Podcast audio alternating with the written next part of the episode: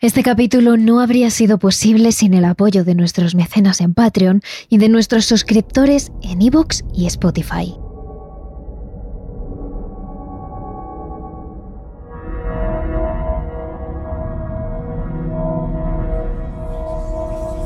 ¿Qué sentirías si supieras que entre los pasillos de tu facultad divagan almas en pena? Que desde las aulas se pueden escuchar desgarradores gritos de desesperación o que en la silla en la que te sientas hubo decenas de personas que murieron antes que tú.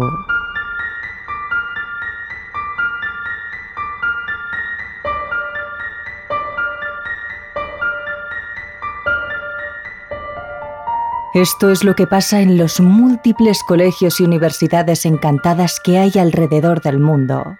Quizás porque muchos son edificios antiguos con pasados históricos Quizás porque siempre están bullendo de energía.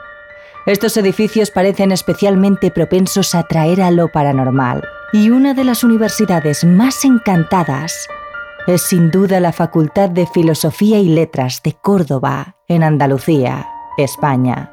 Por eso con ella empezamos esta serie. Y si no quieres perderte ni uno de los capítulos, Síguenos desde tu plataforma de podcast preferida o suscríbete a nuestro Spotify, Evox o Patreon para escuchar el capítulo extra semanal. Terrores Nocturnos con Emma Entrena y Silvia Ortiz. Hablamos de un edificio señorial en el casco histórico de la ciudad, justo al lado de la mezquita catedral de Córdoba y a pocos minutos del río Guadalquivir. Es un enclave histórico y único, pues dentro esconde algunas de las muestras de arte mudéjar más importantes de la ciudad. Se trata de un edificio que llama la atención, de un color amarillo con detalles en blanco y un frontal en mármol gris que destaca sobre todo lo demás, con un interior marcado por las columnatas mudéjares y por un patio cuadrado en el que se observa un pozo. Pero la historia del edificio comienza mucho antes de convertirse en universidad allá por el año 1701, cuando el cardenal Fray Pedro de Salazar y Toledo compró el edificio, que por entonces era poco más que una casa solariega. Su idea era hacer un pequeño colegio para los niños que cantaban en el coro de la Catedral de Córdoba y también para los pequeños católicos de la zona. Sin embargo, este edificio nunca llegó a convertirse en colegio. Poco después de iniciar sus obras, una terrible epidemia de peste arrasó la ciudad. Las ratas invadieron las calles, la ciudad se quedó prácticamente vacía y desolada. La gente se mantenía en sus casas, los que estaban sanos para no contagiarse, y los contagiados, porque su puerta se marcaba con una gran X roja para evitar que salieran. Murieron y enfermaron por miles en la ciudad, tanto que ya no quedaba espacio para los cadáveres, y tampoco para los enfermos. Algunos se llegaron a apilar sobre las calles. Los rudimentarios médicos no daban abasto y no había hospitales suficientes. Es por eso que Salazar decidió cejar en su intento de convertir el edificio en un colegio y transformarlo en un hospital. Desde entonces, su uso siempre fue hospitalario, tal y como cuenta Jorge Liébana, guía del tour Córdoba misterioso. Eh, ha tenido siempre un uso hospitalario. De hecho, se inauguró en el año 1724. Se llamaba el Hospital del Cardenal Salazar en honor a su fundador. Y con el paso del tiempo fue sufriendo diversas ampliaciones y también aglutinando distintas especialidades médicas. Por ejemplo, en el año 1836 esto se convierte en un hospital de enfermos terminales, pasa a llamarse Hospital de Agudos. También del año 1832 al 1927 eh, atiende a los enfermos mentales, se convierte en un hospital psiquiátrico. En varias ocasiones a lo largo de la historia también sería un hospital militar y eh, así diversos usos con diversas materias que aquí se, se trataban y diversas enfermedades, hasta que finalmente en el año 1969 el edificio se clausura, deja de ser ya un hospital para siempre y desde entonces se convierte en lo que es a día de hoy, la Facultad de Filosofía y Letras. Es decir, el edificio es durante casi tres siglos un edificio hospitalario, Primero como hospital de personas terminales, aquellas cuya enfermedad ya no tiene cura y solo buscan morir sin dolor. Después como un hospital para personas con enfermedades mentales, a las que por aquel entonces la sociedad rechazaba y apartaba. Y por último, un hospital de guerra en el que atender a los soldados heridos y a los civiles que se veían envueltos en el fragor de la guerra. Todas ellas tareas que provocan que entre sus muros hubiera miles de muertes, miles de enfermos pasando por un extremo dolor y sentimientos de pena y rabia que se juntan. Todavía quedan en la facultad actual algunas reminiscencias de este pasado. En las aulas aún se pueden ver los carriles por los que los enfermeros llevaban las camillas a la morgue, o las antiguas estanterías de madera, llenas de tarros de cerámica en las que se guardaban las medicinas. Quizás es por todo este pasado, por lo que hay decenas, nos atreveríamos a decir que incluso centenares de personas que han reportado tener allí experiencias paranormales. Alumnos, profesores, personal de limpieza, guardias de seguridad, Muchos de ellos hablan de temperaturas que caen de repente, de figuras espectrales que iluminan los pasillos en medio de la noche, de sonidos imposibles y en general de una sensación extraña.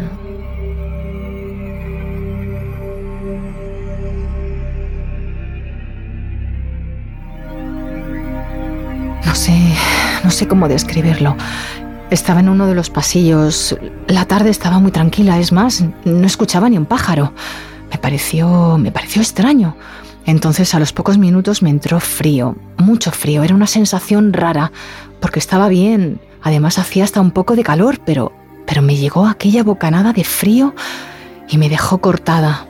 Al final del pasillo vi a un hombre que caminaba con dificultad. No sabía quién era o qué podía estar haciendo allí. Nunca lo había visto. Además vestía de forma extraña, era como un pijama o, algo a juego.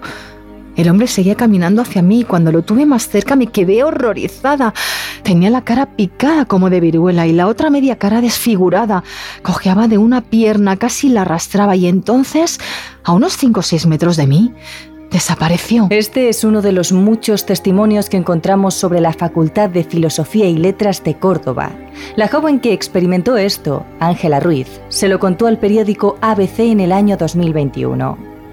Entre los fríos muros de la facultad recorren sus pasillos numerosas entidades y energías que muchos han podido percibir a lo largo de los años. No todos los alumnos o trabajadores han visto con sus propios ojos cosas tan escalofriantes como el testimonio de Ángela, pero hay quienes aseguran que nada más entrar por el gran portón, un escalofrío recorre todo su cuerpo.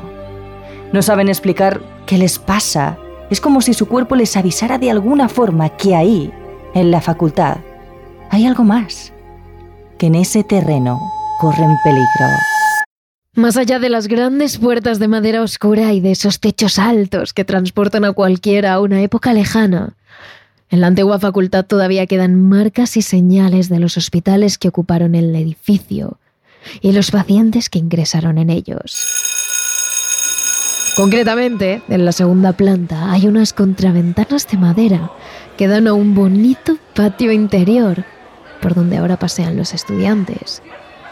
En estas tablas de madera se pueden leer nombres y apellidos de personas que ingresaron aquí cuando esto era un hospital psiquiátrico. Lo que ahora son aulas, hace mucho tiempo fueron habitaciones de pacientes con problemas mentales que pasaron largos periodos de su vida encerrados en esas cuatro paredes y que decidieron grabar sus nombres en la madera oscura. Con cualquier tipo de objeto rasparon las contraventanas y escribieron su nombre y su apellido. Un grabado que ni ellos mismos serían conscientes de la cantidad de años que permanecería ahí.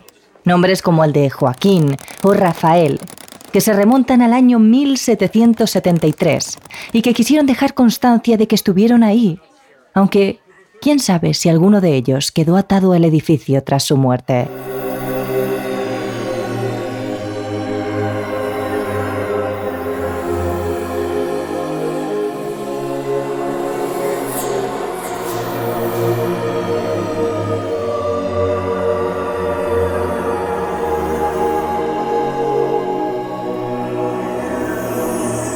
Pero estas no son las únicas marcas que nos recuerdan el pasado de la Facultad Andaluza.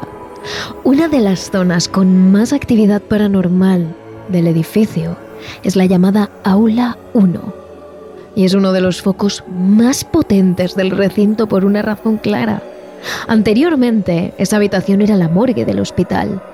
En ella se depositaban los cadáveres de los pacientes fallecidos.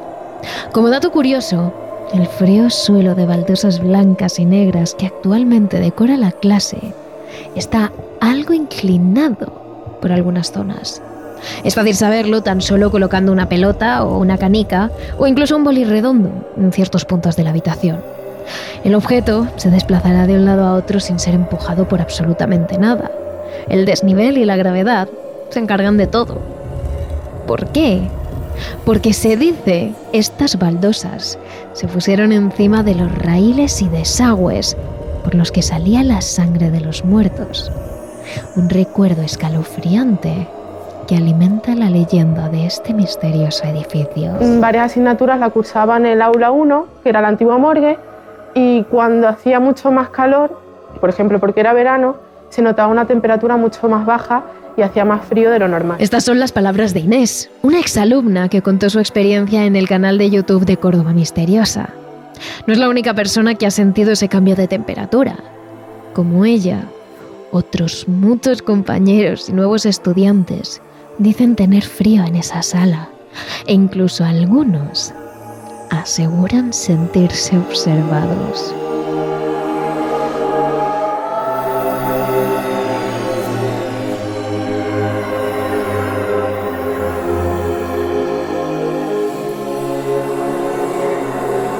Uno de los guías de la llamada Córdoba Misteriosa, el tour nocturno por las calles y las casas cordobesas, contaba para el periódico español sus vivencias trabajando como guía de noche y viviendo además justo enfrente de la Facultad Encantada.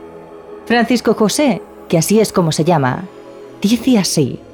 Fueron muchas las visitas que realicé indagando entre estudiantes, profesorado y demás trabajadores de la facultad intentando buscar pistas que me llevaran a pruebas más concluyentes y que no quedara todo en meras leyendas. Aunque el interior del edificio guarda una belleza arquitectónica digna de mención, he de reconocer que caminar sin más compañía que mi propia sombra por alguno de sus pasillos largos, oscuros y tenebrosos hacía que mi corazón latiera a un ritmo acelerado. ¿Sugestión? Tal vez. Lo cierto es que algo raro escuché. Y como él, otros guías de este tour nocturno también han oído cosas realmente extrañas.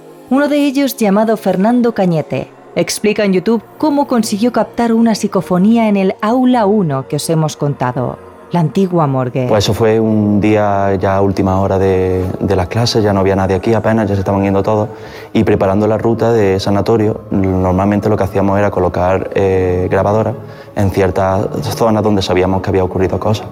Por ejemplo, en el aula 1 dejamos una grabadora y empezamos a hablar de cómo sería la parada esa, de, hablando de cómo, cómo, lo que diríamos. Y justo en la grabación se escucha claramente como por encima de nuestras voces se escucha un sonido de cual no, no salía de nadie que estaba allí, porque estábamos nada más que nosotros dos. Lo que se oye concretamente parece una voz. Una voz que susurra al micrófono mientras los dos guías hablan al fondo de la sala. Y parece afirmar algo, decir sí. Bueno, se oyen todavía voces importantes de fondo, habrá que tenerlo en cuenta se puede pedir. Pero nosotros no grabamos nada. Pero nosotros no. Pero nosotros no. Pero más allá de las experiencias puntuales que han tenido los alumnos que estudian en la facultad o los guías que recorren las instalaciones de noche, los guardias de seguridad son quienes más han sufrido la actividad paranormal del edificio. Detrás de su uniforme, su placa, y su semblante serio. Hay quienes han llegado a salir corriendo tras encontrarse de frente con sombras y figuras totalmente inexplicables, incluso para los más escépticos. Una noche estaba haciendo mi ronda cuando comencé a escuchar fuertes ruidos en la segunda planta. Me inquietó porque sabía que allí arriba no había nadie, pero subí rápidamente y pude ver perfectamente a un niño pequeño, de unos seis años, que salía de una clase corriendo pasillo arriba. No me lo podía creer. Si lo que vi hubiera sido una persona adulta, o un alumno, o yo qué sé, alguien de más edad, podría comprenderlo, porque está dentro del contexto. No sería la primera vez que dentro de mi trabajo sorprendemos a alguien que quiere robar. Pero un niño, a esas horas, y así vestido, con aquellas ropas tan antiguas, tan fuera de tiempo, Mira, se me pone la carne de gallina y no dejo de sentir temblores y escalofríos. Me acuerdo de ello y todavía tiemblo. Desde entonces, no he podido volver a entrar en ese sitio. Y lo cierto es que no solo él ha sido el que ha escuchado o visto niños correteando por el edificio. Gente del servicio de limpieza cuenta que cuando se han quedado allí hasta tarde, han escuchado como si por la planta de arriba corretease un niño. Incluso han oído sus risas resonar por las frías paredes de la facultad. Y este relato sorprende más cuando los expertos que han estudiado la historia de la facultad y del antiguo hospital aseguran que allá por el siglo XVIII, cuando el edificio era todavía un hospital psiquiátrico, ingresó el paciente más joven de la historia de aquel lugar, una niña de tres años. Sus padres acudieron desesperados a los expertos y aseguraron que su hija estaba loca porque el demonio la había poseído. La niña solo gritaba y se retorcía e inmediatamente los médicos la ingresaron en la planta superior del hospital, justo donde se escuchan las risas y las pisadas de niños cuando todo el edificio está sumergido en un profundo silencio. Uno de los testimonios que más se repite es aquel que habla de una mujer vestida de blanco que recorre la planta baja y las escaleras del edificio. Varios días cuando salía tarde de la facultad veía subiendo y bajando de las escaleras donde está el retrato del cardenal Salazar la figura de una mujer con un camisón blanco. La misma figura que describe la antigua alumna Inés fue la que vio Juan Garrido, otro vigilante de seguridad que jamás olvidará lo que vio aquella noche lluviosa mientras hacía su turno. Era invierno, hacía mucho frío y yo cuidaba el edificio. Era finales de los 60, en 1968, el 16 de noviembre. Llovía mares y no podía más que mirar al cielo y preguntarme cuándo iba a dejar de llover. Me llamó la atención una campana que sonó al final del pasillo. Era imposible porque en el edificio no había campanas. Además era como una campanilla de estas con las que se llamaba para asistir antiguamente. Me quedé mirando y vi a lo lejos como una linterna, una luz lejana que caminaba. Se fue acercando y me quedé helado. Pasó unos 10 metros de mí. Era una mujer vestida como con hábitos y que llevaba en su mano un candelabro con una vela. Llevaba prisa e iba en una dirección a una de las aulas de aquella ala. Me quedé helado porque a la hora que era serían pues las once y media de la noche y yo sabía que estaba solo allí y que aquella mujer no era de aquí, de nuestro mundo. Aquello era una aparición, un fantasma. Fue horroroso y pasé mucho miedo. Es como si bajo las viejas paredes del edificio hubiesen quedado anclados los espíritus de los antiguos pacientes que ocuparon los diferentes hospitales. Almas en pena que recorren los pasillos de la facultad, que se aparecen frente a estudiantes y trabajadores, que se quedan petrificados ante tal encuentro.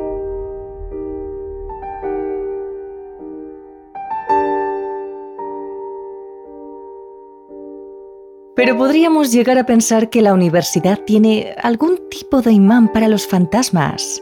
Y decimos esto porque no solo existen apariciones de antiguos pacientes que ocuparon el edificio, también de viejos profesores y catedráticos que ejercieron hace años en la Facultad de Filosofía y Letras de Córdoba. De hecho, una de las experiencias más conocidas por el equipo del centro es aquella que tiene que ver con una antigua trabajadora de la limpieza. Hace unos años, una joven que acababa de empezar a trabajar en la facultad estaba limpiando los despachos de los catedráticos poco antes de terminar su jornada. A esas horas de la tarde y en pleno invierno, las calles de Córdoba estaban sumidas en un oscuro silencio. Dentro de la universidad, solo unas pocas personas quedaban limpiando los pasillos, las aulas y los despachos. Entre ellos, la chica de la que os hablamos. La joven llamó a uno de los despachos que, al contrario que el resto, estaba cerrado. Los golpes al portón de madera resonaron por los pasillos vacíos, y una voz, desde dentro de la habitación, mandó pasar a la muchacha. Allí, un catedrático escribía en una libreta sentado en su mesa. La chica entró con la fregona en la mano y mientras limpiaba la habitación, ambos conversaron un rato. Pasados los minutos, la joven abandonó el despacho y dejó al hombre trabajando. Cuando se encontró con su compañera, que la estaba esperando para irse juntas, la comentó algo que el catedrático le había dicho. Es entonces cuando su amiga frenó en seco y frunció el ceño. ¿De quién hablas? preguntó. La chica repitió su nombre y señaló las escaleras que se dirigían hacia su despacho. La compañera palideció y negó con la cabeza. Era imposible. Ese hombre ya no trabajaba allí. La joven insistió. Ella había hablado con el profesor. Le describió físicamente, incluso habló de una foto que tenía encima de la mesa en la que parecía el hombre. Su compañera puso rumbo al despacho. Enséñame la foto, le dijo. Ambas se pararon al lado del portón, totalmente oscuras, y la chica golpeó la puerta. Al contrario que la vez anterior, en esta ocasión nadie respondió. Fue ahí cuando la compañera directamente giró el pomo en la habitación y entró en una sala algo diferente a la que había visto la joven. Ahora la habitación no tenía luz, ni decoración. Tampoco había papeles sobre la mesa. Tan solo estaban la silla, el escritorio y la foto. ¡Es esta foto! exclamó su amiga. La chica sintió todavía sin saber qué era lo que estaba pasando. Su compañera contestó, Este antiguo profesor ya no trabaja aquí. Murió hace tres meses.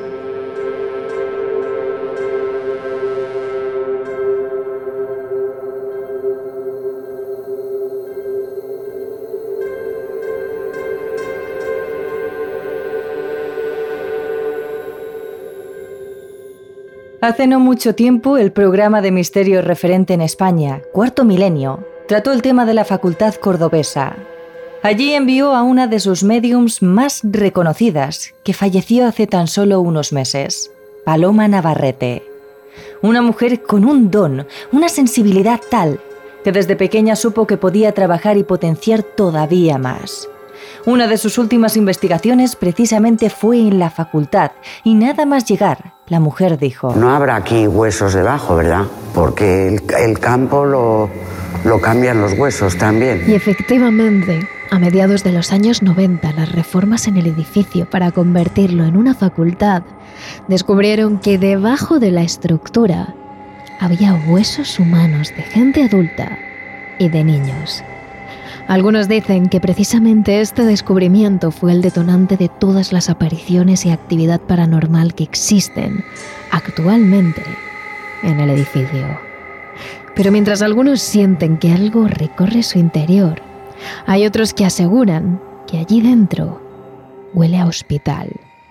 Otra de las cosas que precisamente dijo Paloma Navarrete durante la investigación. Aquí ha habido médicos. Vamos, huele a medicina, quiero. Me llega el olor de. o de un hospital o de. no sé, médicos. Olores, sensaciones, visiones, susurros, escalofríos. Y numerosas personas que a lo largo de estos últimos años aseguran que allí dentro hay algo. Incluso los más escépticos han presenciado cosas que no pueden explicar. Está claro que la Facultad de Filosofía de Córdoba está encantada.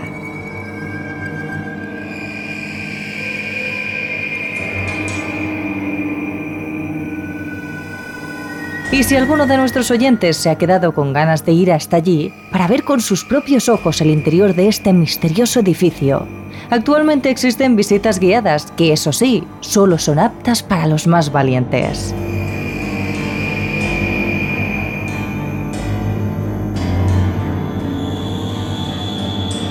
Aunque se te has quedado con ganas de más colegios encantados en nuestro extra de esta semana, os contamos la historia de un colegio asturiano en el que el paso de la guerra civil ha dejado una huella tétrica y paranormal.